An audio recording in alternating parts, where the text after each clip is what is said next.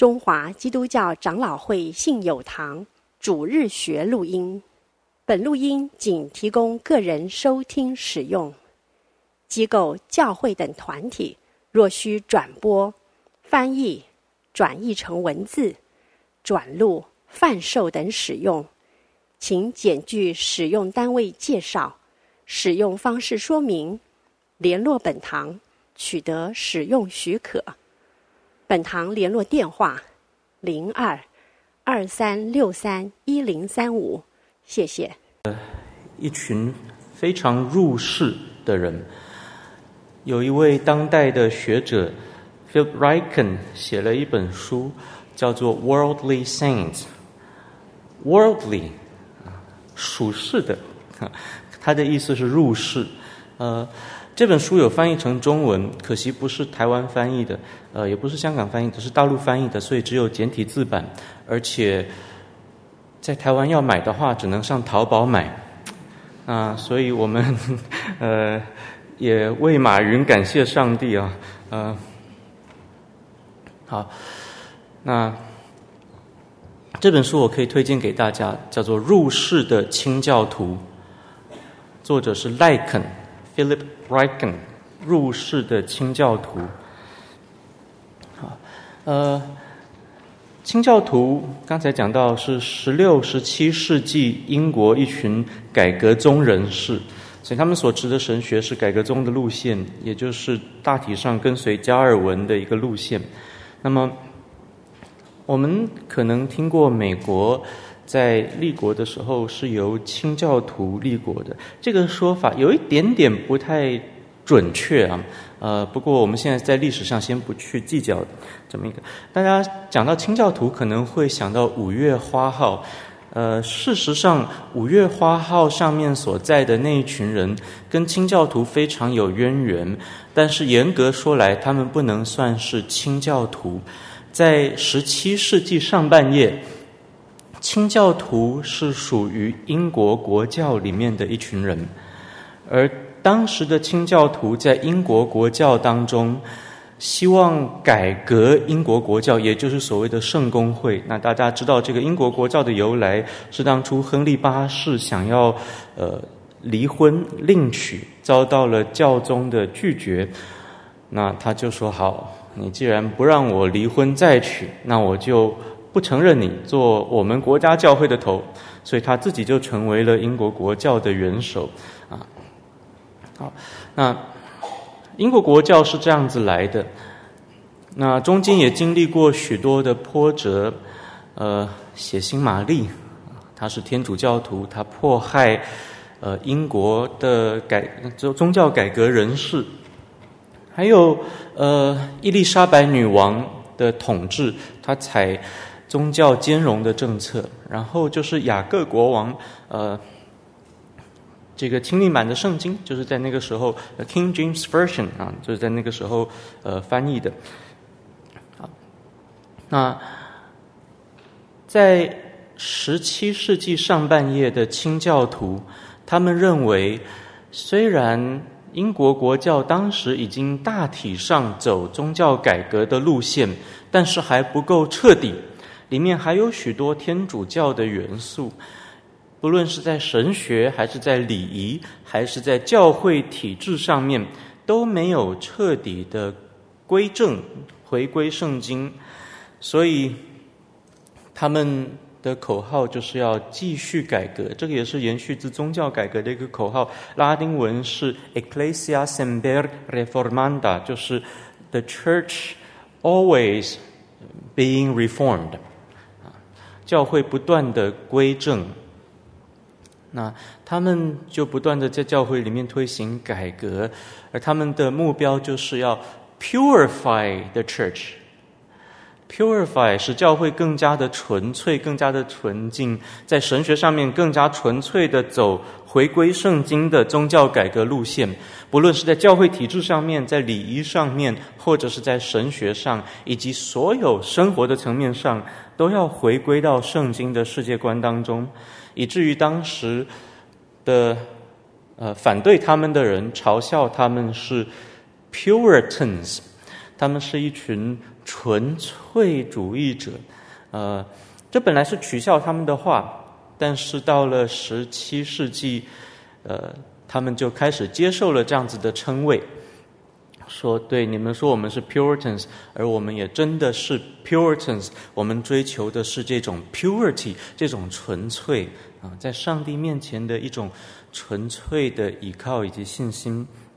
那这群人是 Puritans，所以 Puritans 清教徒是英国国教内在十七世纪上半叶是英国国教内继续要改革这个教会的一群人。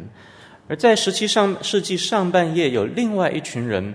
他们的神学路线跟 Puritans 跟清教徒是呃同出一辙的，他们在神学在世界观上面跟清教徒可谓是同一阵营，可是他们认为英国国教已经没药救了，所以他们想要走一个更纯粹的路线，于是他们要脱离英国国教，他们把自己称作 Separatists，他们分离主义者。他们本来想到荷兰去，因为荷兰有更加彻底的改革宗教会。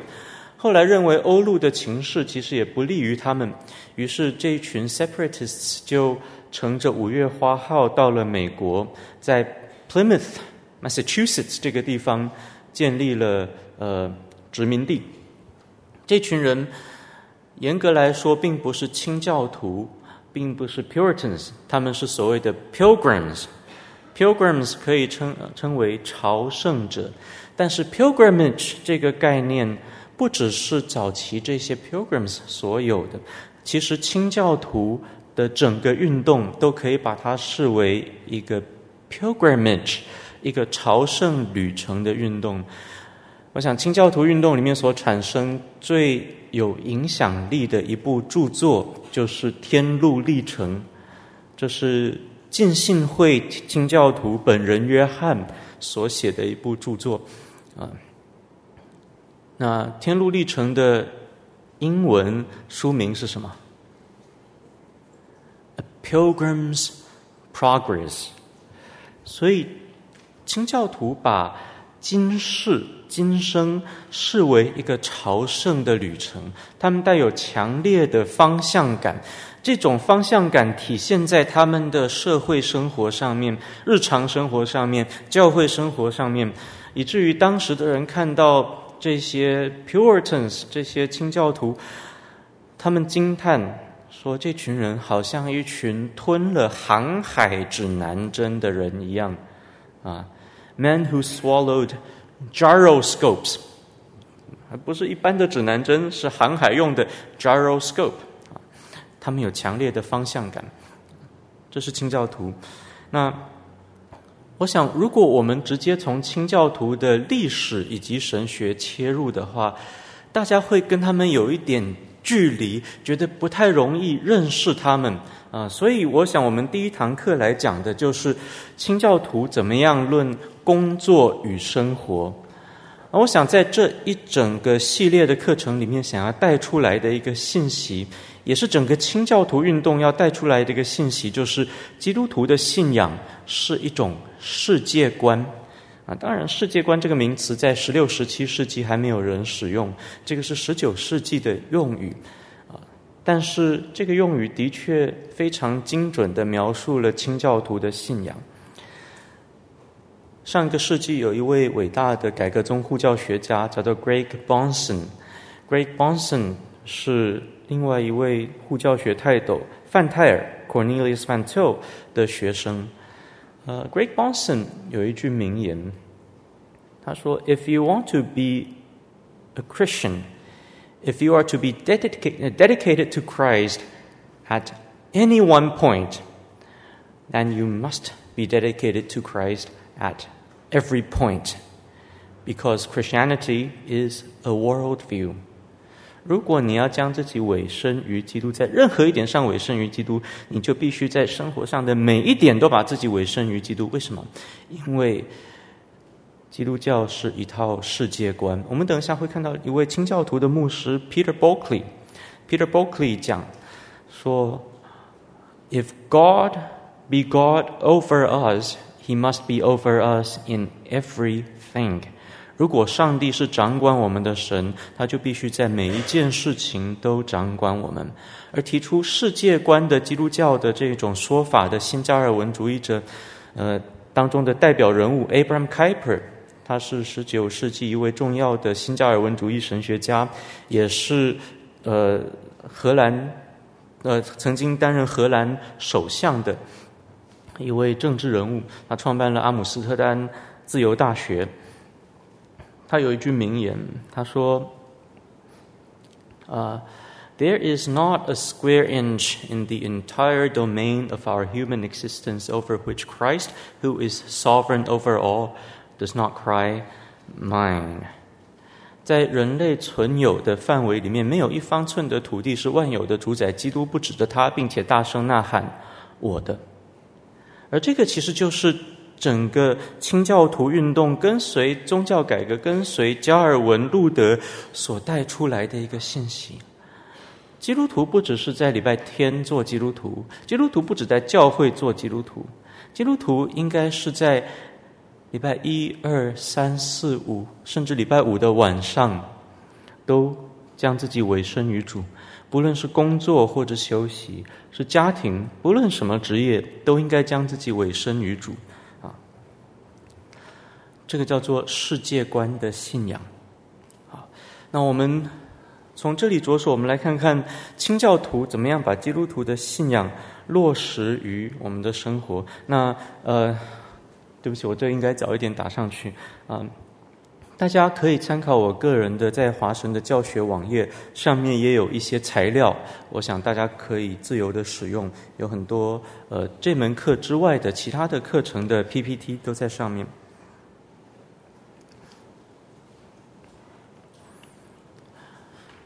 我不知道我们中间有没有学社会学的弟兄姐妹。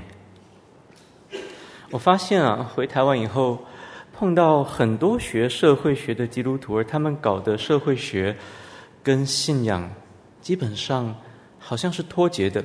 社会学是社会学，而台湾的社会学好像到最后都变成社运，我也不知道为什么啊。呃，然后信仰是信仰，神学是神学。但是这位社会学或社会学家都非常推崇的一位呃早期学者，德国的 Max Weber，他指出了一件事，他在《The Original Protestant Work Ethic》这一本书里面提到了。说宗教改革是近代资本主义经济形成的主要推手。他也指出，当时在美国渐渐兴起的那种资本主义，Thomas Jefferson 那个时代的那种资本主义，呃，其实是违反了呃清教徒的原意的。它变成了一种放任的资本主义。在今天我们有所谓的 laissez-faire capitalism。他他强调的是私有权，强调的是每一个人的权利。我赚到的钱，因为是我自己赚来的，所以是我的，我要怎么花就怎么花。然后我对我的邻舍是没有义务的。这种利己的资本主义，被马克思主义者或者是社会主义者抨击为万恶的资本主义。为什么叫万恶的资本主义？我想也 蛮有道理的。贪财是万恶之根，而今天的。在主导全世界的这种资本主义，是一种以贪欲挂帅的资本主义。这个绝不是清教徒时代的那种资本主义。那我们等一下会看看清教徒时代的资本主义的那个社会体制是怎么样的。它其实并不是，呃。一套清教徒的经济学蓝图建构出来的，这些清教徒的牧师所教导的是信仰，而基督徒的信仰有一块非常重要的地方，就是基督徒对工作的态度以及对金钱的态度。我们怎么样在每一个人不同的工作岗位上服侍神呢？啊，英文论到工作。或者是相关的概念，有几个字，job，job job 是你所做的事情的那个实质的内容，呃，或者是 work，line of work， 那 career 就是工作的生涯。还有一个字非常特别，vocation。当人家问你 What is your vocation？ 它的意思是什么？你的工作是什么？那 vocation 这个字从哪里来呢？啊，大家知道声乐的英文是什么？那个意大利声乐啊，德国艺术歌曲啊，哦，那啊，vocal music。那 vocal 从 voice 来，声音，vocation 跟声音有关。vocation 的意思就是呼召，所以英文里面把职业、工作 occupation 当做什么？当做一种呼召，当做 vocation。从哪里来的呼召？从上帝来的呼召。我们今天在华人教会，大家来报考华神的时候，华神就会问：那你的，我我我们要确定你有没有呃从事圣职的呼召？我们觉得从事呃神职是需要呼召的，但是我们往往忽略一件事情。好几年前，有一位呃台大法律系的高材生，他问我，说我怎么知道我是蒙召要做传道人呢？我就反问他：“那你怎么知道你蒙召从事法律工作呢？”他说：“诶，你们蒙召，你们传道人当然要蒙召。那我们从事法律工作也需要蒙召吗？”我说：“当然呢，因为所有的工作，不论是法律，或者是做新闻记者，或者做政府官员，或者做医生，或者是呃，或者是呃司机，或者是厨师，或者是家庭主妇，或者是当首相。”总统，这都要呼召啊！我们等一下会再更仔细的讨论清教徒怎么论述呼召的这个概念。但总而言之，清教徒把自己的工作视为圣职，所以不论做什么，都战战兢兢的以服侍人来服侍神。那借由服侍人来服侍神，是上帝给每一个信徒的个别的特殊的呼召啊。所以清教徒在工作岗位上面是带着非常敬畏的态度，而他们对待金钱也跟现在的资本主义不一样。现在资本主义这种 laissez-faire capitalism 这种放任资本主义背后的呃一种。政治伦理学是所谓的 libertarianism，呃，libertarianism 有时候被称作自由主义，但这会跟 liberalism 搞混。当然，liberalism 跟 libertarianism 其实也是非常密切相关的。呃，啊，libertarianism 讲的是人的，强调的是人的自由意志，所以 libertarianism 也被翻译成自由意志主义。呃，人有自由意志。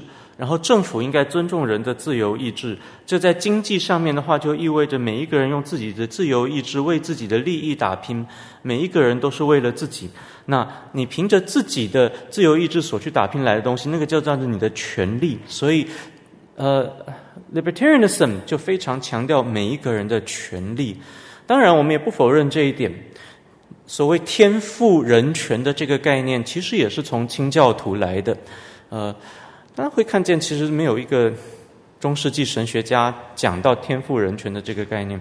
那美国开国宣言里面有一句名言，说：“We hold these truths to be self-evident that among these are 呃呃 that all men are created equal 呃。” And endowed with certain unalienable rights, that among these are life, liberty, and the pursuit of happiness. 我们相信一下真理是不证而自明的，就是人人受造而平等，造物主赋予他们一些不可剥夺的权利。啊，这句话被写在美国开国宣言里面，但是把这句话发扬光大的哲学家是谁呢？约翰洛克 （John Locke）。十七世纪的神学家 John Locke 自己称自己为清教徒，但是他的神学其实偏离清教徒很远，而且他在基督论上面是一个异端呢。呃，他在哲学上是所谓的经验论。那不论如何，他这句话这个概念又是从哪里来？是从清教徒的神学来的。那我们以后有一堂会专门讲清教徒怎么论述人权与法治。啊，我们现在先不不到那里去，所以我们不否认天赋人权的概念，所以呃，权力这个观念无疑在清教徒的神学里面占有呃重要的地位，但是论到经济的时候，他们会非常强调我所赚来的钱，并不是我的私有权。这不是我的，这是上帝给我的，我只是上帝的管家。所以，清教徒在论述金钱财富的时候，强调的不是权利，而是什么？责任。啊，清教徒强调，财富是上帝赋予我们的责任。关于这点，我们稍后也会多加解释。啊。马克思主义，呃，sorry，不是马，这个马克思韦伯 Max Weber 在他的呃书中探讨到清教徒的这种圣职观以及金钱观，怎么样造就了西方的资本主义社会，包括西方的工业革命。工业革命是从英国开始的，呃，英国不只是有这个技术。有这样子的科学跟科技可以发展工业革命，它也有相应的一套经济体制，还有经济文化，让工业革命能够在英国生根。这点也是马克思韦伯所指出来的。啊，当然有另外一点，马克思韦伯可能没有提到，就是清教徒运动跟科学、自然科学中间的关系。清教徒的神学产生了。所谓的我们今天在华人教会很熟悉的一种查经法，叫归纳法查经，因为我们相信上帝是呃，上帝是信实的，所以他的自我启示是前后一致的，在圣经里面是前后一致的，因此圣我们可以有系统的用圣经的总原则来查考圣经，而这个总原则是从圣经之内自归纳出来的。对上帝启示的归纳背后的这套神学，被一个人应用在自然现象上面。这个人叫做 Francis Bacon。Francis Bacon 写了一部很重要的著作，叫做《Novum Organum》，就是新器官。在其中，其中他讨论到归纳法的这样子一个概念，归纳以及演绎，就奠定了现代科学的基础。啊，所以牛顿为什么是出于英国？而不是出于意大利。明明意大利早期有伟大的科学家，伽利略，或者是呃达文西，都是一位重要的科学家。他们有文艺复兴，可是为什么最后科学革命跟工业革命是以英国为核心，而不是以呃意大利为核心呢？啊这个以后有机会我们会去探讨。总而言之，清教徒运动给后来的十九世纪的英国提供了这样子的科技的土壤，让英国能够有工业革命。可是光是这一点还不够，还需要有一个相应的政呃经济文化。那清教徒所提倡的一种经济文化，是每一个人追求的不多也不少，刚刚好够用。啊、这样子的精神，很多清教徒会论到《箴言》第三十章里面雅古尔的那个祷告。雅古尔求上帝，呃，他说：“求你在我未死之前有两件事不要不赐给我。第一是求你使虚假和谎言远离我。”清教徒在他们的呃这种经济伦理上面也非常重视，要使虚假和谎言远离我们。第二是什么？第二是求你赐我。需用的饮食，或者是日用的饮食，这也是主耶稣教我们的祷告。使我不多也不少，不贫穷也不富足，因为恐怕我太贫穷，呃，就去偷窃以致亵渎我神的名；又恐怕我太富足，就忘记我神的名，说耶和华是谁呢？所以，清教徒追求的是一种不多也不少的呃经济条件。呃，有一位清教徒，我记得是呃，应该是 Richard Baxter，他说了，他用非常形象的比喻，他说，拥有一根拐杖，让我们走崎岖的山路，会让我们走得更加的轻松。可是如果我们在爬山的时候拿一捆的拐杖，那我们走天路就会非常的辛苦。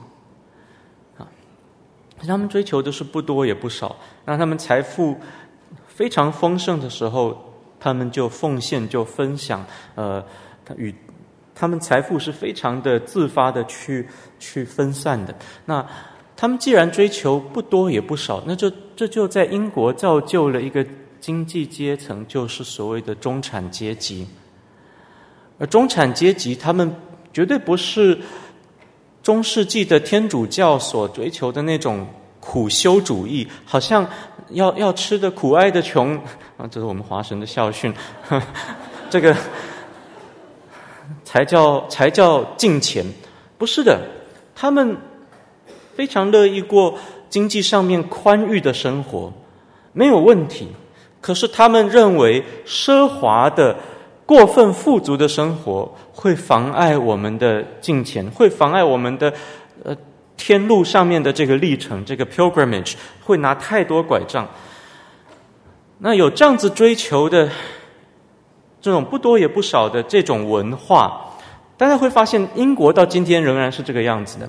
虽然今天英国信主的人已经越来越少，或者说真正有跟上帝个人关系的人越来越少，可是英国还是有这种。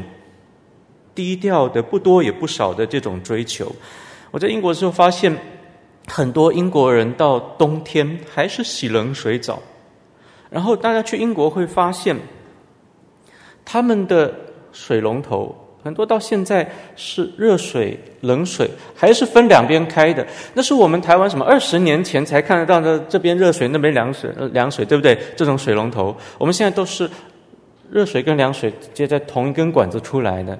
我们会换，因为这样子出来的水才是温的。没有，英国到现在他们不换的。我们在牛津的很大部分的宿舍都是两根管子出来，甚至很多的旅馆里面也是热水、冷水分开出来的。他们觉得没有必要换呢，还可以用啊，为什么要换呢？或者英国的名牌，Burberry。大家会注意到，Burberry 卖到亚洲来，为了好卖呢，那个 Burberry 的牌子会印的大大的，然后他们那个呃一条一条的那个那个格子啊，那那个设计会放在外面给大家都看到。可是，在英国卖的 Burberry，他们那个格子是藏在衣服里面的，我这里面没，我这不是 Burberry，他们是藏在这里面的，你要打开来才看得到。他们会把它藏起来，有这样子的一种呃低调的这种精神。这从清教徒来的，他们追求不多也不少，而这跟工业革命有什么关系？工业革命所带出来一种产品是它的质量可以很好，而且可以量产，可是它不可能像意大利工匠做出来的东西那么的细致。在意大利还有法国这些地区。他们追求的是一种非常精致的生活，只要你有你你你的钱够的话，他们追求的就是奢华。譬如说，大家去如果去伦敦玩的话，可以去两家呃咖啡厅喝下午茶，比较一下。其中一家叫做 La Durée，La Durée 在呃，我我不晓得是不是有连锁啊，呃，那那是一间法国的下午茶店。你去里面发现汤匙都是银的，它的杯子是用非常非常好的瓷，里面装饰的像皇宫一样，然后你在里面就是非常拘谨，可是又觉得自己很高级，那贵妇啊，啊，那可以去体验一下，然后再去体验另外一家下午茶，呃，它有很多喝下午茶的地方，可是我推荐的话，呃，他们没有付我广告费啊，可是我还是推荐一下，呃，National Gallery。里面的 The National Cafe，它里面用的东西也也很漂亮，也有一种尊贵感在那边。可是相对而言是非常朴实的，你在里面感觉到的是比较轻松的一种气氛。就是英国跟法国或者清教徒跟天主教不一样的地方。天主教地区的这种文化，只要有钱的人，他们就极尽奢华。所以在那样子的地区，他们就很难接受工业量产的，譬如说沙发啊、家具啊、呃衣服啊。可是英国就可以，为什么？因为英国受到了清教徒运动的影响，大家不追求奢华，可是追求品质，而这个就是工业革命所带来的。所以工业革命可以在在英国生根，跟清教徒运动很有关系。这个是马克思韦伯指出来的啊。那这只是一点简介吧。啊，这样子的一种生活方式，这样子一种世界观是从哪里来的呢？我想我们可以从历史的渊源来探究，因为我自己是研究历史神学的，我不是研究历史，我是研究思想史，呃，所以你问我年份啊这些东西，我是搞不太清楚的。那我们可以从中世纪讲起，啊、中世纪的信仰。可以说是一种割裂的信仰，或者说中世纪在信仰与生活中间是非常割裂的。他们看世界、看天与地是割裂的，看道与肉身是割裂的。啊，举一些例子，中世纪最具代表性的一位神学家叫做圣多玛阿奎那。圣多玛写过很多著作，而有两部著作被冠以 “Summa” 这个书名，一个是 “Summa Theologica”，另外一个是 “Summa Contra Gentiles”。啊，“Summa Theologica” 叫做神学总论，“Summa Contra Gentiles” 就是驳异总论，驳斥异教徒的总论。这两两本书都被叫做总论。啊那神学总论在探讨什么呢？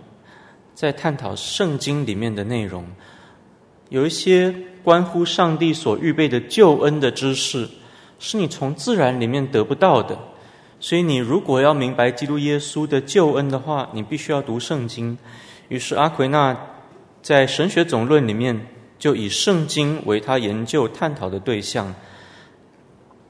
不过，到最后，他又在圣经的字义以及灵意上面做了一个错误的切割。这种灵肉的切割啊，理性还有灵性的切割啊，生活与信仰的切割，是非常典型的宗教呃中世纪的这种思维方式。所以他读读圣经是这样读的，到最后他会认为他所写的这些。关于圣经字义的解释，到最后也没有办法帮助我们认识基督与神建立关系。所以，在最后，其实阿奎那在这方面是诉诸了神秘主义。他认为我们要要排除自己的理性，从圣经里面找到一种属灵的意思。那种属灵的意思，假如问你，那这个属灵的含义是什么？那最后他会说，这是不可言喻的。所以，天主教。有一种灵修法，在今天很多的福音派圈子里面，也把它拿来复兴了。这是一种神秘主义的呃灵修，叫做默观灵修，呃，Lectio Divina。Lectio Divina 讲的就是你你翻开一段经文，然后就阅读这段经文，在阅读的时候，你就排除你自己的理性，也要排除你的情感，你要排除你一切属属世的东西，属肉身的东西，不一定属肉体，可是属于肉身的东西，都要把它排除掉。到最后，你用你的灵性去悟到圣经里面的灵意，圣经经文对你发出了亮光，你说啊，我被光照了，我灵修得到光照了。我们在教会里面有的时候团契结束啊，或者听讲道结束啊，大家会彼此分享说我们这个礼拜有什么得着，对吧？我们灵修有什么得着，什么亮光？呃，那你如果用这样子的话去问莫关灵修的这些人，那你得着什么亮光？他就告诉你。哦，这个是没有办法用语言说出来的。那既然没有办法用语言说出来，就没有办法用理性落实在日常生活当中了，不是吗？那这个是阿奎那研究圣经的一个进路，最后他被迫成为一位神秘主义者。但是在另一方面，他另外一部总论《博弈总论》。这驳斥异教徒的总论，可以说是一部护教学的著作。在里面，他使用的方法是所谓自然神学的方法。当然，关于自然神学的有效性，他是在呃 Summa Theologica 里面讨论的啊。那他就把这样子的一套方法拿来研究什么？研究自然。阿奎那说，上帝写了两本书，一本是圣经，一本是自然。研究圣经，那就用奥秘的灵性去研究；研究自然呢，就用自然的理性。自然的理性，不论你信与不信，都是一样的，是中立的。所以，信的人跟不信的人去看这个世界，到最后，能够从中立的理性逻辑达到同样的结论，就是这个世界是由上帝创造的。上帝是独一的创造物主，上帝是存在的，啊，啊，他就诉诸理性的第一原则，还有一些的经验观察，不多，因为中世纪不太强调经验观察，他们比较倾向于抽象的逻辑的思辨，好，然后诉诸亚里斯多德的那种形而上学，也就主要是因果论，啊，有什么因就有什么果，然后最后推论说那。凡是有果就有因，最后我们就推论到有一个第一因，那个就是上帝。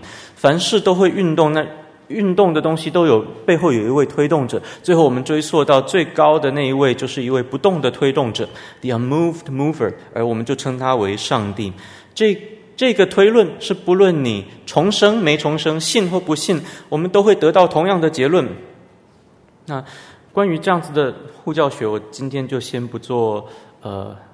讨论这个基本上，宗教改革是不同意的，清教徒基本上也是不同意的。当然，宗教改革之后，有一些人试着恢复这样子的自然神学。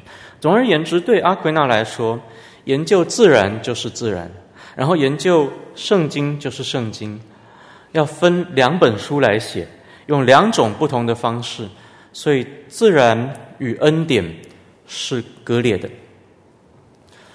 这体现在中世纪的主流神学上面，它也体现在中世纪的教会生活，以及中世纪的崇拜。中世纪的整个崇拜所设计的是让人来到教会会产生一种神秘的经历，包括教堂的建筑。大家如果去过欧洲那种中世纪的大教堂，譬如说，巴黎的圣母院，那一进去就会突然觉得人很渺小，上帝很伟大，就莫名其妙的被说服了。然后坐下来，如果大家有机会去参加他们的崇拜的话，一坐下来听到管风琴响起，那管风琴，我们下个礼拜会多一点讨论。那管风琴本来是。罗马帝国的角斗士竞技的时候用的一种乐器，基督教变成罗马国教以后，把管风琴在在中到了中世纪的时候，就把这个乐器拿到教会里面，救赎了它。我我觉得这也是一个很伟大的发明。我我很喜欢管风琴啊，但是在整个崇拜的设计上面，管风琴，我不知道大家有没有去听过管风琴的演奏。特别是低音一踩下去的时候，五脏六腑都会翻腾，整个人好像要飘起来一样，是一种非常震撼的经历。那有机会的话，我们国家音乐厅就有一部一部很棒的管风琴，时不时会有管风琴演奏，大家可以去体验一下。可是如果想象自己不是在国家音乐厅，是在中世纪的那种教堂里面听到管风琴的演奏，我想要不信有神都很难啊。所以一进到教堂里面，建筑还有音乐，不只是管风琴，还有格里格里咏叹调，以及后来发明的复音音乐。我们下个礼拜会给大家听听格里格里咏叹调跟复音音乐所带出来的震撼，会给你一种神秘经历，让你觉得自己好像来到了上帝的面前，然后觉得自己很渺小。所以中世纪的信徒。真的非常笃信上帝的存在，来到教会也真的带着非常敬畏的心情，也很喜欢上教会。问题就是他们来到教会，一句话也听不懂，因为整个崇拜是用拉丁文在进行的。拉丁文是分别为圣的语言，其他的语言德文、英文，这些是世俗的语言。那只有这些分别为圣的神职人员使用圣洁的语言，才可以进行崇拜。他们是祭司阶级，其他这些不通拉丁文的会众都是俗人。所以俗人看着圣人在台上献上敬拜，那那些圣人是祭司，其他的只是会众而已。所以就这样区隔开来。那从头到尾，不论是唱诗，还是诵经，会众一句话都听不懂，他们只听得懂一句话，最后的 “Missa est”，散会。天主教的崇拜被叫做弥撒，就是从这里来。啊，他们也不能够参与圣餐，一般的信徒一年只能领一次圣餐，所以每个礼拜。教会颁授圣餐是谁在领呢？神职人员彼此，我为你，你为我。啊，那信徒一年只可以领一次，而且不能领杯，只能够领饼，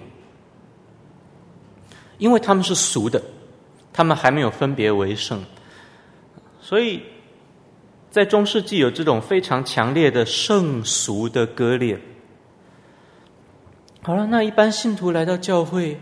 觉得面见神，他们非常敬畏神，他们也真的方非常相信有神。他们信到一个地步，他们愿意去买赎罪券，甚至不止买赎罪券。如果自己犯的罪太大的话，他们甚至甘愿走上十字军东征的路来赎罪。那一讲到十字军，就想到一群很凶恶的人。其实不是，十字军是一群很惨的人。呃，大部分的十字军是还没有走到战场，在遥远的路途上已经病死了。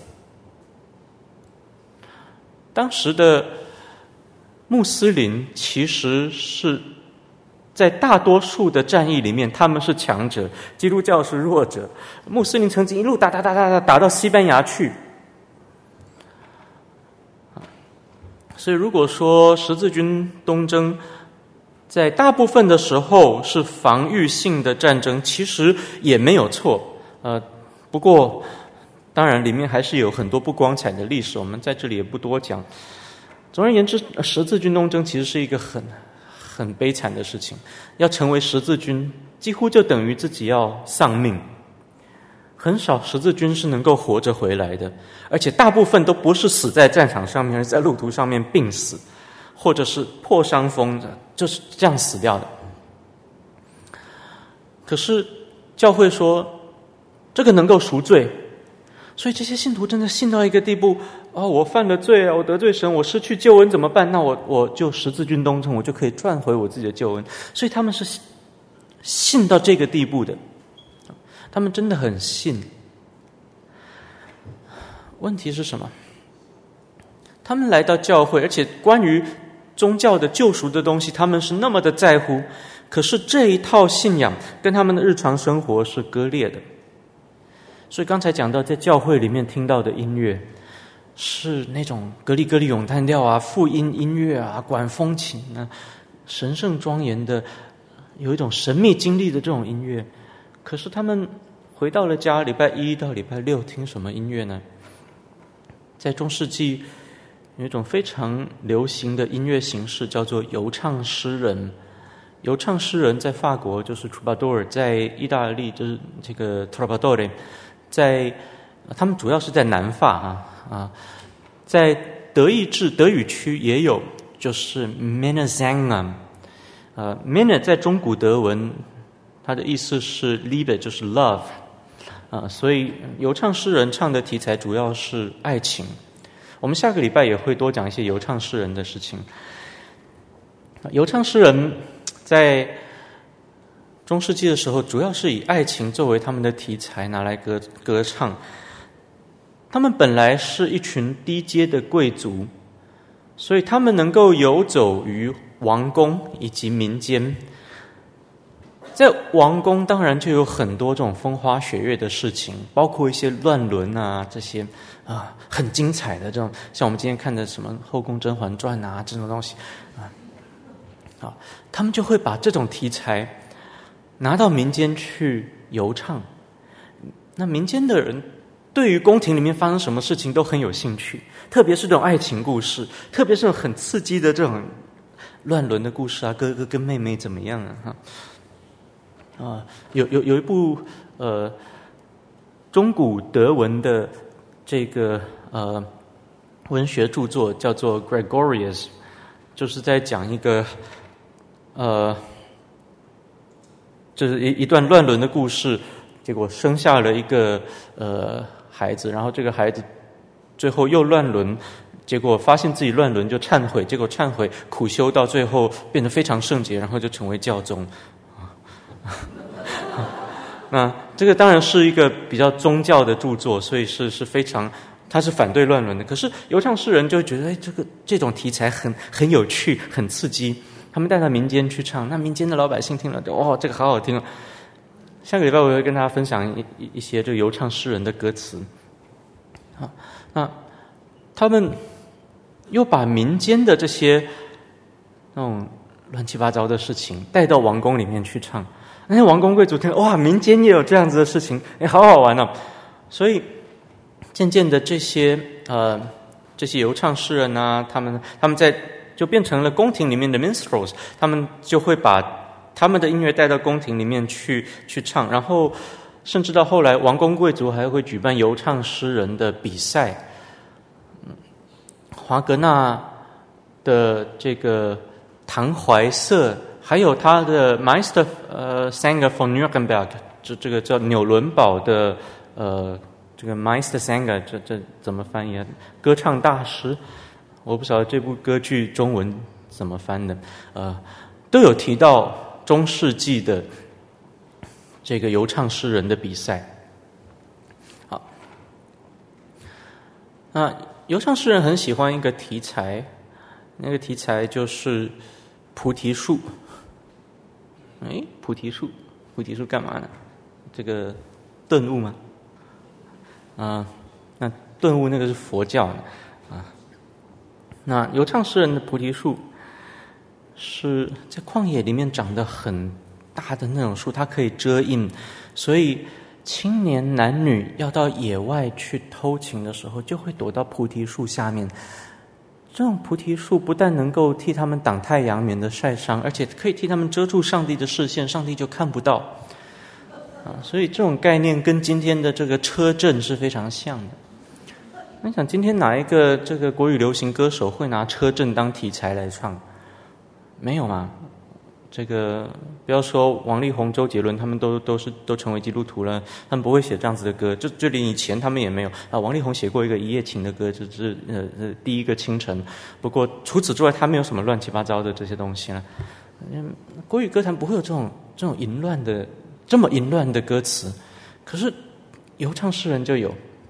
然后后来这个菩提树 （Linbaum） 慢慢慢慢的演变。在西方文化里面，它成为一个一个特别的呃 symbol，就是它会替情侣保守秘密。它不一定是偷情的 symbol 了，它是替情侣保守秘密的一个 symbol。啊，我们中间有没有学音乐的弟兄姐妹？啊，呃，舒伯特有一套艺术歌曲《冬之旅》（Winterreise）。《Winterreise》里面就有一首叫《Lindenbaum》，有没有？呃，就是菩提树。Am Brunnen vor dem Tore, da steht ein Lindenbaum。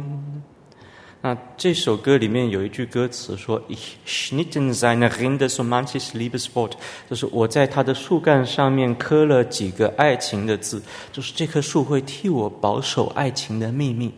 那这样子的一个符号，其实就是从中世纪的游唱诗人来的。十九世纪浪漫主义也非常喜欢中世纪的游唱诗人，不，这个不同于十八世纪的启蒙运动，非常排斥一切中世纪的东西。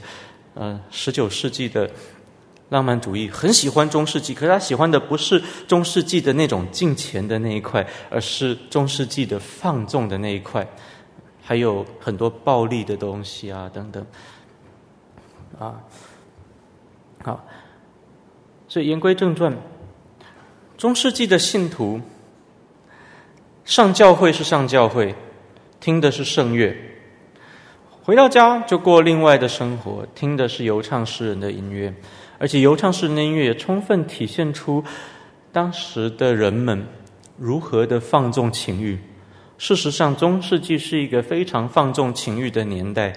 这个上梁不正下梁歪，从教宗到教廷到整个天主教的教会，其实到今天前一阵子，就是几天前，欧洲有一个神父被指控，我不知道有没有被证实，就是在教堂里面举办这种呃多人的这种滥交的派对。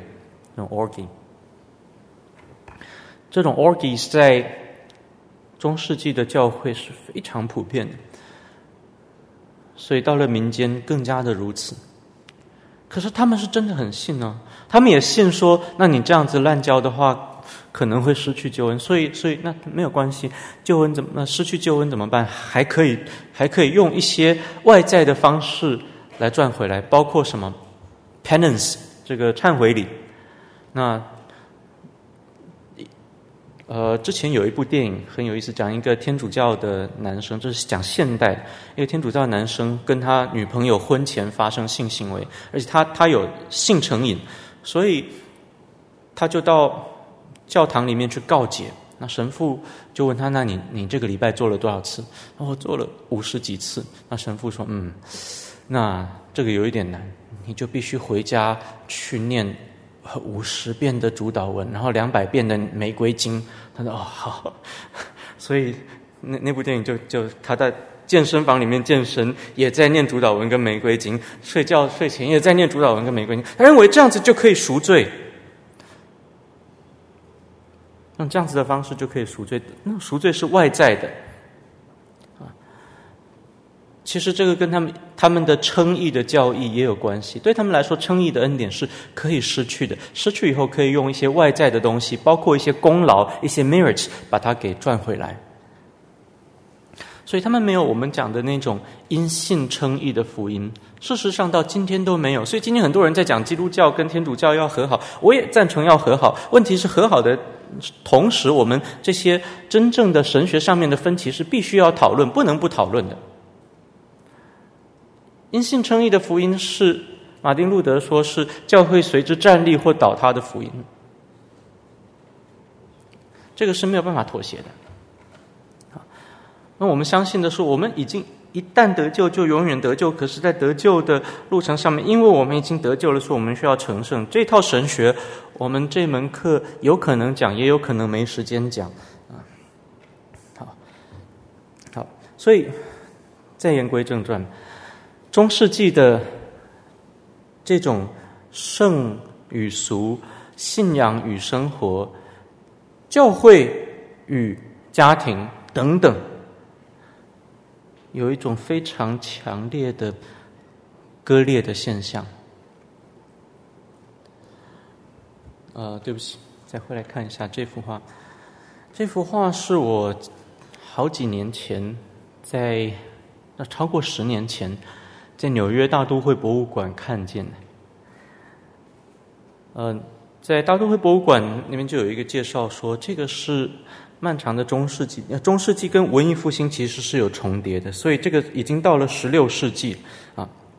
那大概在一五一五年到一五二四年中间的一个作品，所以有可能的时候，一五一八年的宗教改革已经发生了，啊，至少路德已经开始具有很大的影响力了。那，呃，他也经过了文艺复兴的影响，可是这还是延续着中世纪的一种艺术的传统啊。他画的是中世纪很典型的那种圣人画。那圣人画的就是比例很扭曲、怪怪的，手太长啊，或者是什么，呃，这个啊，反正那个比例是很奇怪、很不自然的。为什么呢？因为圣的东西没有办法用很自然的方式体现出来，所以你画的自然的像的，那那就没有办法体现眼睛看不到的那个圣洁的美。要体现眼睛看不到的圣洁的美，那你就要故意画的不像，画的丑一点，那才叫美啊。所以画圣人这样子画，可是画风景、画那个 landscape 却画得很美。那大都会的介绍就讲，这是第一幅中世纪的画作，圣人画后面却有 landscape，却有自然的景观，而且画的这么细腻，画的这么美。我想请问大家一个问题：我们来看一看这幅画，这位圣人耶柔敏。跟他后面的自然景观中间的关联何在？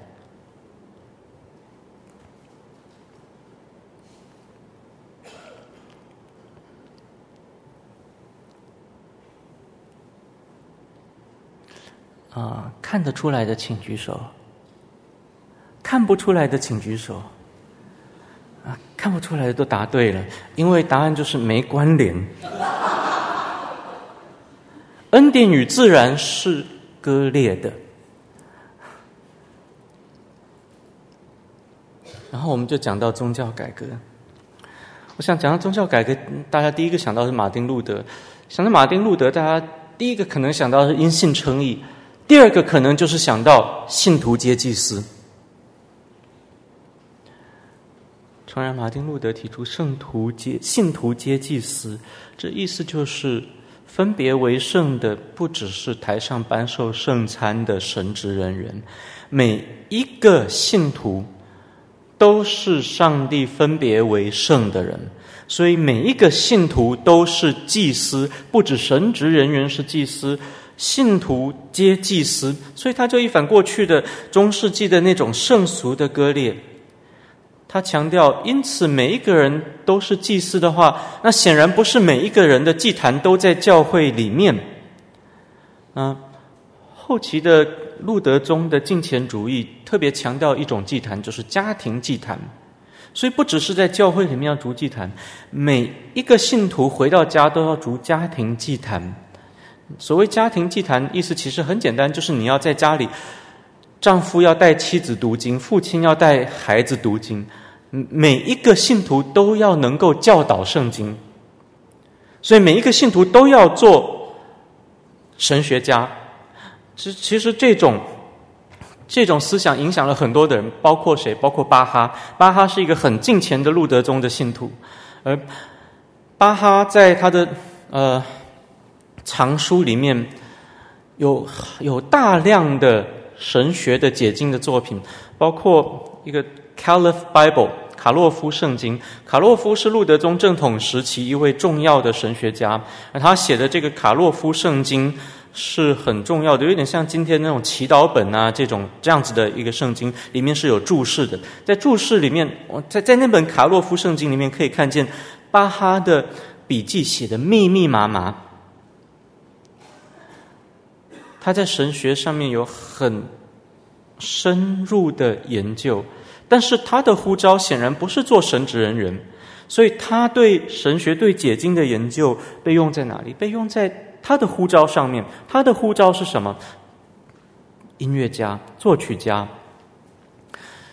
所以他写的很多作品，这些宗教作品，他的解经跟神学的洞见是非常深刻的。对不起，我用“洞见”这个词，其实佛教的用语，我也不介意用一些佛教的用语。呃，非常深刻的，他的受难曲至少有现在发现的至少有五部，其中三部很确定，我们现在找到的呃稿子是他的啊、最确定的有两部，就是马太跟约翰。我们还确定他写过另外的呃三部，可是没有办法百分百确定说现存找到的手稿是不是。当初他写的还是后来人家冒冒充的啊？这个就是题外话了。这里面都有非常非常深刻的解经。譬如马太受难曲里面，那个耶稣唱“以利以利拉玛撒巴各大尼”，我的神，我的神，为什么离弃我？我们一般人读到这段经文，我们想到的就是那种鬼鬼哭神号啊！我的神啊，我的神，为什么离弃我？然后，可能今天。的编制还给他加进一个低音鼓，听起来有点像贝多芬的《田园》的那个那个暴风雨的那个乐章那样。这个巴哈不是，巴哈那里是一个宣虚调，耶稣其他人就是要定死耶稣、定死耶稣的那些人是乌合之众，唱得非常快、非常急躁的这个这个唱诗班。然后耶稣唱一粒一粒拉玛撒巴各大宁的时候，他体现出很丰富的情感，里面包括哀愁，可是也包括绝对的信靠，还包括了主权。那个主权出于基督的神而性，他在十字架上仍旧掌权。那个信靠跟哀愁出自他的神而性里面的人性。呃，那以利以利拉玛撒巴格纳尼是出自。诗篇第二十一篇里面讲：“我的神，我的神，为什么离弃我？”可是这这篇诗篇是痛苦与信靠的喜乐不断交替的，最后的收尾是一个得胜的宣告。所以巴哈看见了这一点。这点或许连路德都没有看见，所以路德在解释这句话的时候，在神学上做出非常有趣也非常奇怪的解释。我们在这里就就不不提。可是巴哈的对圣经这么熟，所以他看见耶稣在引述这句话的时候，其实是引用了整篇诗篇的内容，体现出这么丰富的情感。在宣叙调里面，巴哈笔下的耶稣是这样子唱。埃里，埃里，拉玛，阿撒他尼，带着哀愁，又带着确据，又带着权柄。我唱不出来，我我唱歌会走音。这是受到了路德的影响，所以路德路德告诉我们，每一个信徒都蒙召分别为圣，在不同的岗位上面筑祭坛。巴哈的祭坛在于音乐，所以路德提出了这样子一个呼召的观念、圣职的观念，告诉我们每一种职业都是基督徒的呼召，都是基督徒的圣职。而这样子的观念，在后来十七世纪的清教徒有更彻底的论述、更详细的发挥。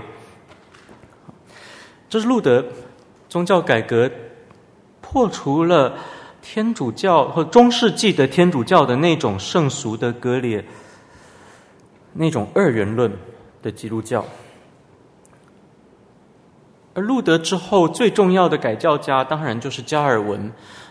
清教徒主要跟随的也是加尔文，当然路德对他们影响也非常大。其实清教徒以及改革宗是拒绝加尔文主义这个名词的，至少一直到十七世纪末，改革宗对于加尔文主义这一词是彻底拒斥，这是反对他们的人说，你们是加尔文教徒，加尔文是你们的教主，所以你们是 Calvinism。他们说我们不是 Calvinists，事实是大部分的清教徒或者所有的清教徒神学家都会在加尔文讲的不符合圣经的地方对加尔文进行修正，因为没有一个神学家是无误的，只有圣经是无误的，所以他们绝对跟随的是圣经，不是加尔文。但是他们的确受到加尔文很大的影响。啊，加尔文，呃，是路德之后最重要的改教家。而世界观的信仰，其实就是从加尔文这里来的。当然，加尔文没有用这个词啊，再强调这是十九世纪的词汇。我们晓得加尔文的一个概念在，在在今天很多的改革宗的教会，包括在在信友堂里面，呃，经常会提到的这个概念，就是普遍启示跟特殊启示的概念。特殊启示就是神古时借着众先知晓諭我们的列祖，又在这末世借着他的儿子耶稣晓諭我们，然后又把这整个救赎历史书写成书，就是圣经啊。所以圣经以及圣经所记载的救赎历史，就是所谓的特殊启示，而普遍启示是上帝赐给所有人的。就是自从造天地以来，神的永能和神性是明明可知的，借着所造之物就可以晓得，叫人无可推诿。啊、神的事情人所能知道的，原显明在人的心里。加尔文把这个东西叫做 sensus divinitatis，a sense of divinity，就是每一个人与生俱来就对神有一种感知啊，这是普遍启示。普遍启示也有道德的层面，所以罗马书告诉我们，这个就就连没有律法的外邦人，律法的功用也刻在他们的心上。所以不论有没有律法，有没有摩西的律法。每一个人都可以或以为是，或以为非，互相较量。每一个人与生俱来就知道何为善，何为恶。所以加尔文这个说法听起来跟阿奎那有一点像，是不是？上帝写了两本书，那普遍启示跟特殊启示，但在这里有一个非常大的差异，在这里。加尔文回归到奥古斯丁，又回归到圣经来看圣经怎么讲人的罪，或者是罪对人的理性的影响。在今天的术语叫做 “the noetic effect of sin”。啊，“noetic” 这个词中文翻译成纯理性，跟它相对应的是 “ontic”，叫做载体性。所谓载体性，就是一件事物它在其自身的原貌是怎么样，这个叫做 “ontic”。“noetic” 就是。在我主观的观察里面，这个事物是怎么样？这个叫做 noetic。noetic effect of sin，意思就是人类的主观的对事物的观察受到了罪的影响，人的认知功能受到了罪的影响。所以我们注意到，保罗在讲神的事情，人所能知道，原显明在人心里。保罗在讲这个自从造天地以来，神的永能和生性是明明可知的时候，他。是在什么样的一个 pretext 里面讲的？pretext and context，在这一段的上下文，第一句话就是罗马书一章的十八节。原来神的愤怒从天上显在一切不虔不义的人身上，就是那些行不义、阻挡真理的人。在这整段经文里面，让我们看见神在普遍启示里面把自己清清楚楚的启示给人，但是人故意不认识他。也没有能力认识他，正如人故意不行善，也没有能力行善。改革中把这个叫做全然败坏，也叫做全然无能力。就是我我我不但没有能力凭着我自己行善来得救，我也没有能力凭着我自己的理性来接受基督耶稣的福音来认识神，这些都是不可能的。所以人要借由上帝的普遍启示。认识神或者知道有有神也是不可能的。唐崇荣牧师的名言：“真神找人，假神人找。人去找到的一定是假神，人用自己理性不可能去找到神。这是就堕落的人而言是如此。这也就是加尔文所强调的。所以加尔文说，上帝写了《普遍启示》这本书。”可是，如果我们用堕落的理性来读这本书，是不可能读懂它的。到最后，所带来的是什么呢？加尔文用了一个字，英文把它翻译成 “superstition”，迷信。人要凭着自己的理性去找神，到最后就变成迷信，变成造偶像。这也就是保罗在罗马书第一章里面讲的非常清楚的道理，不是吗？人不感谢他，也也也也不荣耀他，把他的形象变变成人的形象，飞禽走兽的样式，昆虫的样式等等。所以怎么办呢？是那是不是说，那基督徒就干脆不管普遍启示，我们不管这个世界发生什么事，我们专心读圣经，然后专心寻求救恩之路就好了呢？加尔文也不是这样讲的。这种讲法变成一种很狭隘的。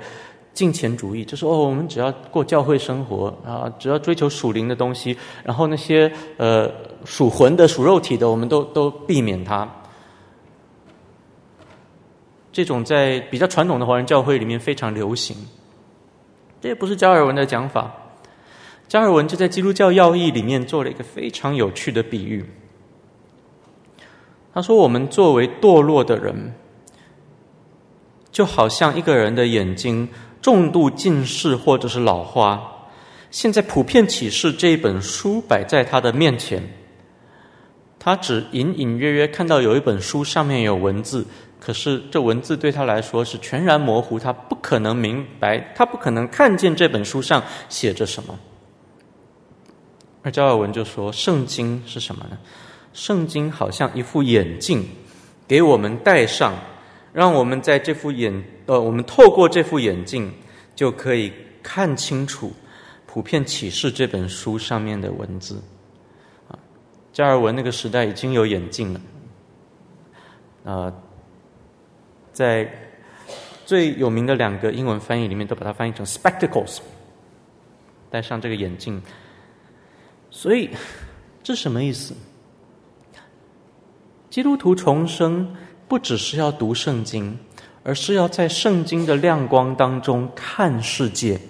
在圣经的亮光当中，明白天父所造的这个世界。我们有一首很熟悉的诗歌，《这是天父世界》。呃，这首诗歌其实是很典型的新加尔文主义的思想的一种诗歌。这是天赋世界，啊，上帝不是让要我们说啊，这个世界都堕落败坏了，我们远离这个世界，而是要我们戴起圣经这副眼镜。圣经这副眼镜就是创造、堕落、救赎的这副眼镜，让我们看见这个世界是上帝创造的，所以它有许多美好的地方，就连最邪恶的人也有一点美好的地方。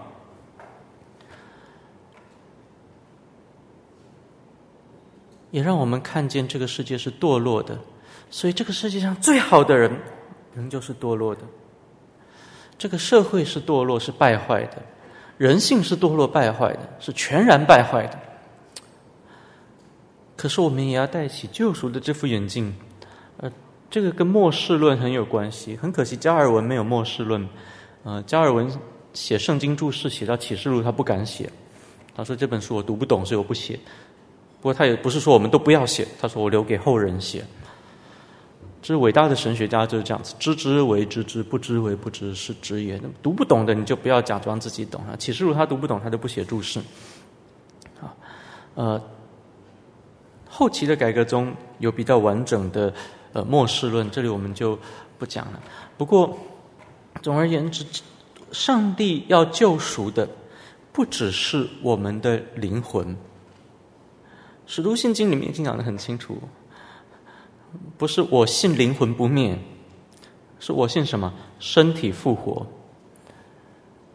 圣经在彼得后书第三章，以及在呃启示录里面，都提到了新天新地。上帝要救赎的不只是他所拣选的人而已，上帝要救赎的是他起初所创造的天与地。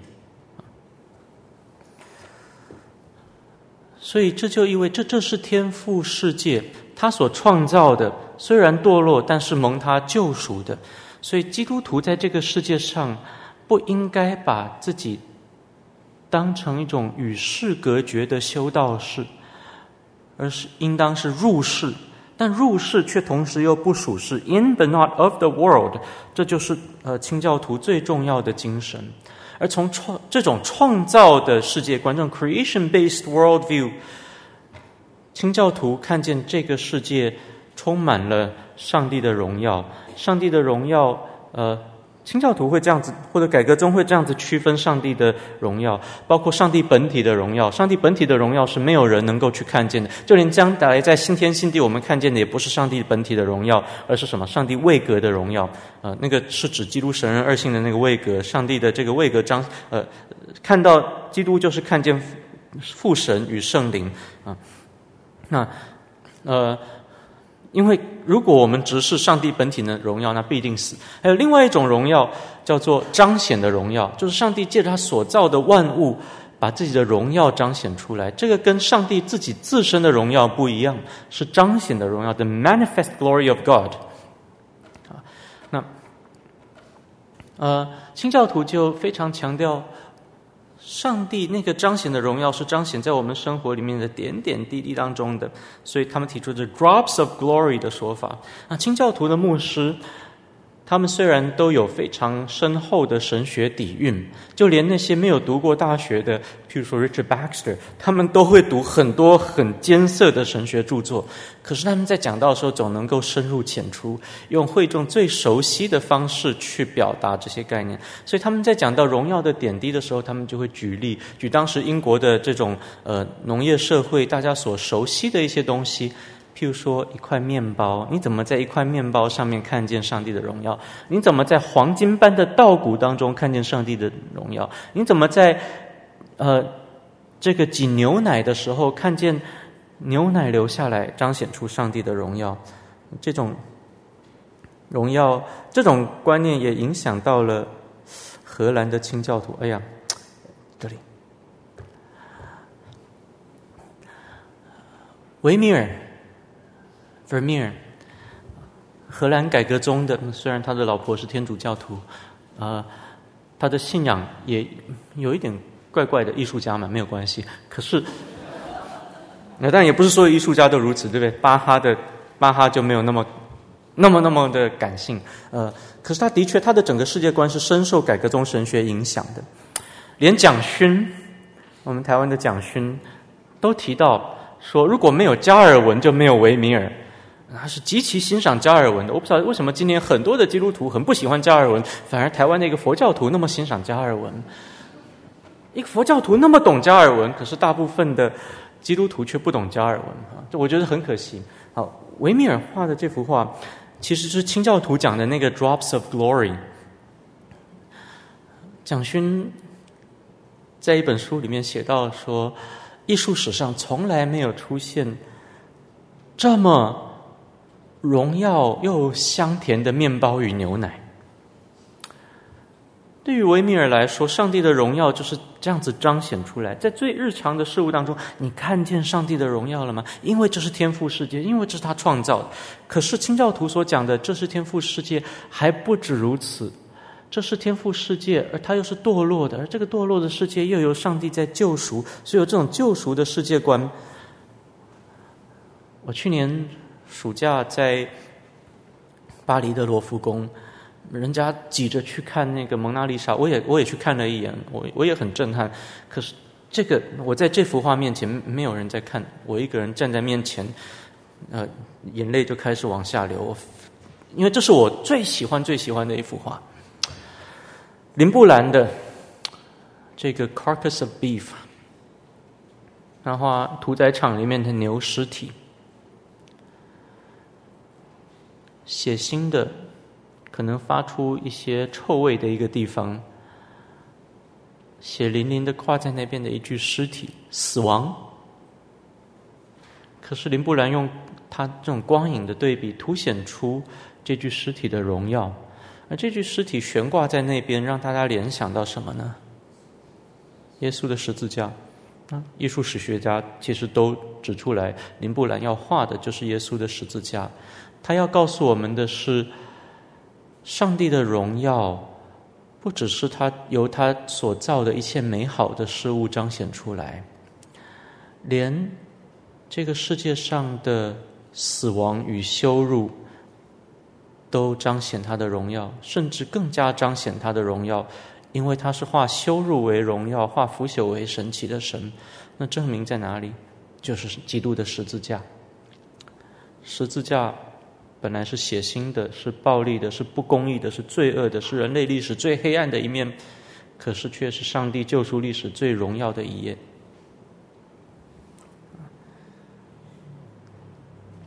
好，啊，我不晓得我怎么会用掉这么多的时间，所以可能我们下个礼拜还得再继续讲这些内容，或者是我尽量讲快一点。所以加尔文带来了这种世界观的信仰以后，跟随加尔文的清教徒，特别是英国的清教徒，他们就结合了路德跟加尔文的思想，提出了呼召这么一个概念。他们区分两种呼召：普遍呼召以及特殊呼召。啊，William Perkins 这位早期英国清教徒这样子定义所谓的普遍呼召。他说：“普遍呼召就是归顺基督信仰的呼召，是上帝教会每一个成员都领受的，也就是从这个世界被招出来，分别为圣，成为神的儿女。这个呼召之所以普遍，是因为对所有的信徒这是同样的呼召。特殊呼召意思就是你领受的跟我领受的不一样。”每个受造物都是神的仆人，各从其职来荣耀神。有些领受这样的呼召，有些领受那样的呼召。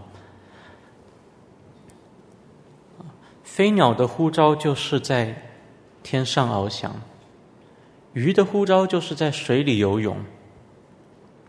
上帝所造的万物各从其类，上帝的儿女也各从其职。我想这个对。我们怎么明白上帝给我们的呼召是很重要的？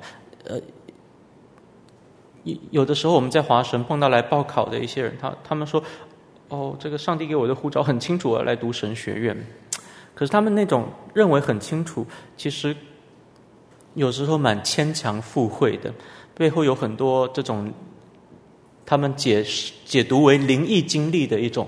我不说灵恩经历，我说这是灵异经历的一种。譬如说，他们开车的时候，他们要去工作，结果要要要要要出差，结果开到一半，他们一直想服侍神，结果看到路牌上面写什么“回头是岸”啊，“回头是岸”，意思叫我不要去出差了，不要再工做这份工作了吗？啊，这是上帝给我的护照吗？嗯，然后再再开开开，结果看见前面的路在修路，上面写一个停啊停啊。我知道了，我这条路不该再走下去了，要回头，我要去读神学院。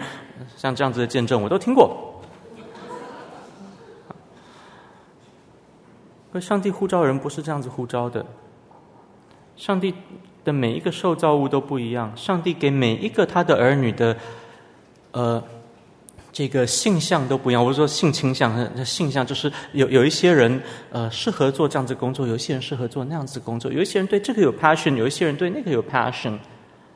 如果一个报考华神的，他就觉得自己是被神呼召要来读神学，可是他读圣经是读得很痛苦的，然后要要要他读书，要要他学语言，他觉得很痛苦。嗯，对不起，这个绝对不是上帝要你给你的呼召，因为上帝不会要他所造的飞鸟到水里去游泳，除非是鸭子，可是鸭子也不会一直在一直潜水，它总是在水面上游泳的。他也不会叫他所造的鱼到天上飞，除非是飞鱼。可是飞鱼也不能一直在天上飞，它最后还是要回到水里去。各从其类，各尽其职，这个是上帝的呼召啊。所以我们在思想神给我们的呼召是什么的时候，有的时候当然是被动的，譬如说约瑟被动的被叫去，被呼召去当奴隶。那个不是说他对做奴隶很有 passion，有的时候是这样子的。但是，当我们有得选择的时候，我们要知道，上帝不是一个虐待狂。好，好，上帝给每一个人的呼召，而这就意味着，不论我们从事什么工作，既然都是上帝的呼召，那么每一种职业，至少每一种合法的职业，都有它的神圣性。所以，清教徒 William Tyndale。写道，洗碗跟讲道的工作似乎有不同等级的圣俗之分，但事实上，论到哪一种工作较讨神喜悦，这二者在神眼中是没有分别的。我们要了解这句话的话，我们可以参考 Richard Richard Baxter 所讲的。他说：“因为神所重视的不是表面的工作，而是工作者的心。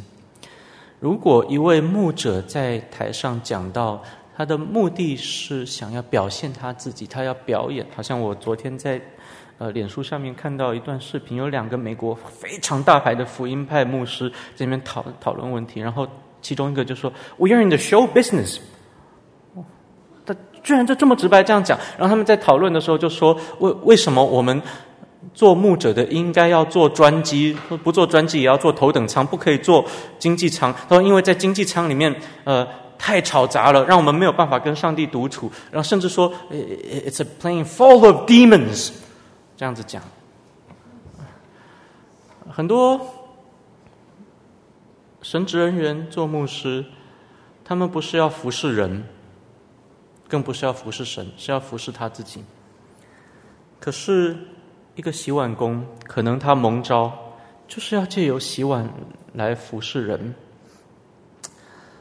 而 William Perkins 说过这么一句话：“我们今生至高的目标，就是在蒙召从事的工作上服侍人，而借此服侍神。因为神不需要我们手的服侍，神不需要我们盖圣殿给他住，神不需要我们献上食物给他吃，他一样也不缺。所以，我们我们要怎么服侍神呢？我们要借由服侍人来服侍神。”所以讲回刚才的那个洗碗工，可能这个洗碗工他就想着，现在神把我摆在这个位置上，我就要做好，然后我要把碗洗好，因为我碗不洗好，客人来到我们的餐厅吃东西会拉肚子。这个对我老板不好，我现在在服侍我的老板，所以我要把碗洗好。我也在服侍我的客人，所以我要把碗洗干净，绝对不可以有残留的脏东西。他就这样子带着敬畏的心在服侍人。结果主耶稣再来的时候，就对他说。我饿的时候，你给我吃；我渴的时候，你给我喝；我赤身露体，你给我穿；我下在监狱里，你来探望我；我去你的餐厅，你让我吃到了干净的食物。这个洗碗工说：“你什么时候来过我的餐厅？”主耶稣就说：“你这些事情做在最小的弟兄身上，就是做在我身上了。”还有另外一个洗碗工，整天上教会、参加聚会，然后。在餐厅洗碗的时候，都一手拿着圣经，一手洗碗，碗不洗干净。他以为自己很金钱。主耶稣再来的时候说：“他说主啊主啊，主说我不认识你。那你怎么不认识我？嗯，因为我饿了你不给我吃，我赤身露体你不给我穿，我下在监里你没有来探望我，我到你餐厅你害我拉肚子。”我们蒙召就是借由服侍人来服侍神，包括服侍我们的雇主。啊，Richard Baxter 说，我们借由侍奉雇主来侍奉神。所以清教徒的社会有非常高的企业忠诚度啊，不会因为哪一家公司的 offer 更好就跳槽。呃，当然我跳槽，但是我跳槽不是因为呃 offer 更好，是因为呃。呼召的缘故啊，这一点华神也明白啊啊。尽管后来发现 offer 是比较好，可是我以前以为 offer 是很不好的。嗯，不过嗯，OK，对，就不多讲。我们刚才提到，上帝不是虐待狂，上帝喜欢我们在工作的时候是有 passion、有喜乐的，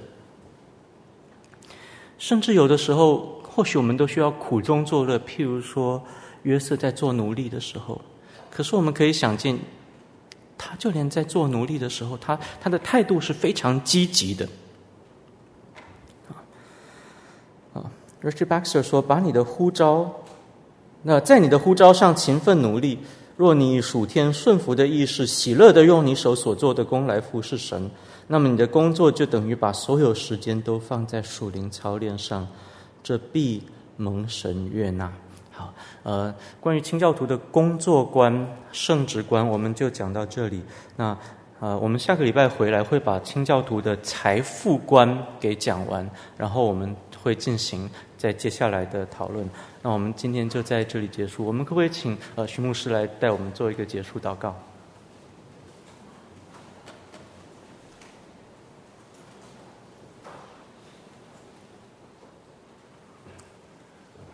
我们一起祷告，天父，谢谢你，谢谢你借着今天的讲座，让我们真知道你爱我们，因为你的儿子道成肉身，让我们清清楚楚的知道，我们不是圣俗分开，我们属灵的生命是展现在每一天属世的生活当中。因为耶稣基督道成肉身，活在我们中间，充充满满的有恩典，有真理。主，谢谢你，谢谢你借着今天的讲座，让我们更清楚明白，我们每一个人在每一天的生活里面，我们都被你所托付，来成为你的见证，来归荣耀给你。谢谢你，谢谢你，求你继续引领我们，让我们在每一天生活当中，成为你所托付的仆人，来荣耀你的名。为今天的讲座，我们献上感恩，祷告奉主耶稣基督的名，阿门。感谢您的收听。若需进一步详细资讯，请上本堂网站：www 点 h f p。C h u r c h 点 o r g 点 tw。本堂地址：台北市罗斯福路三段两百六十九巷五号。谢谢。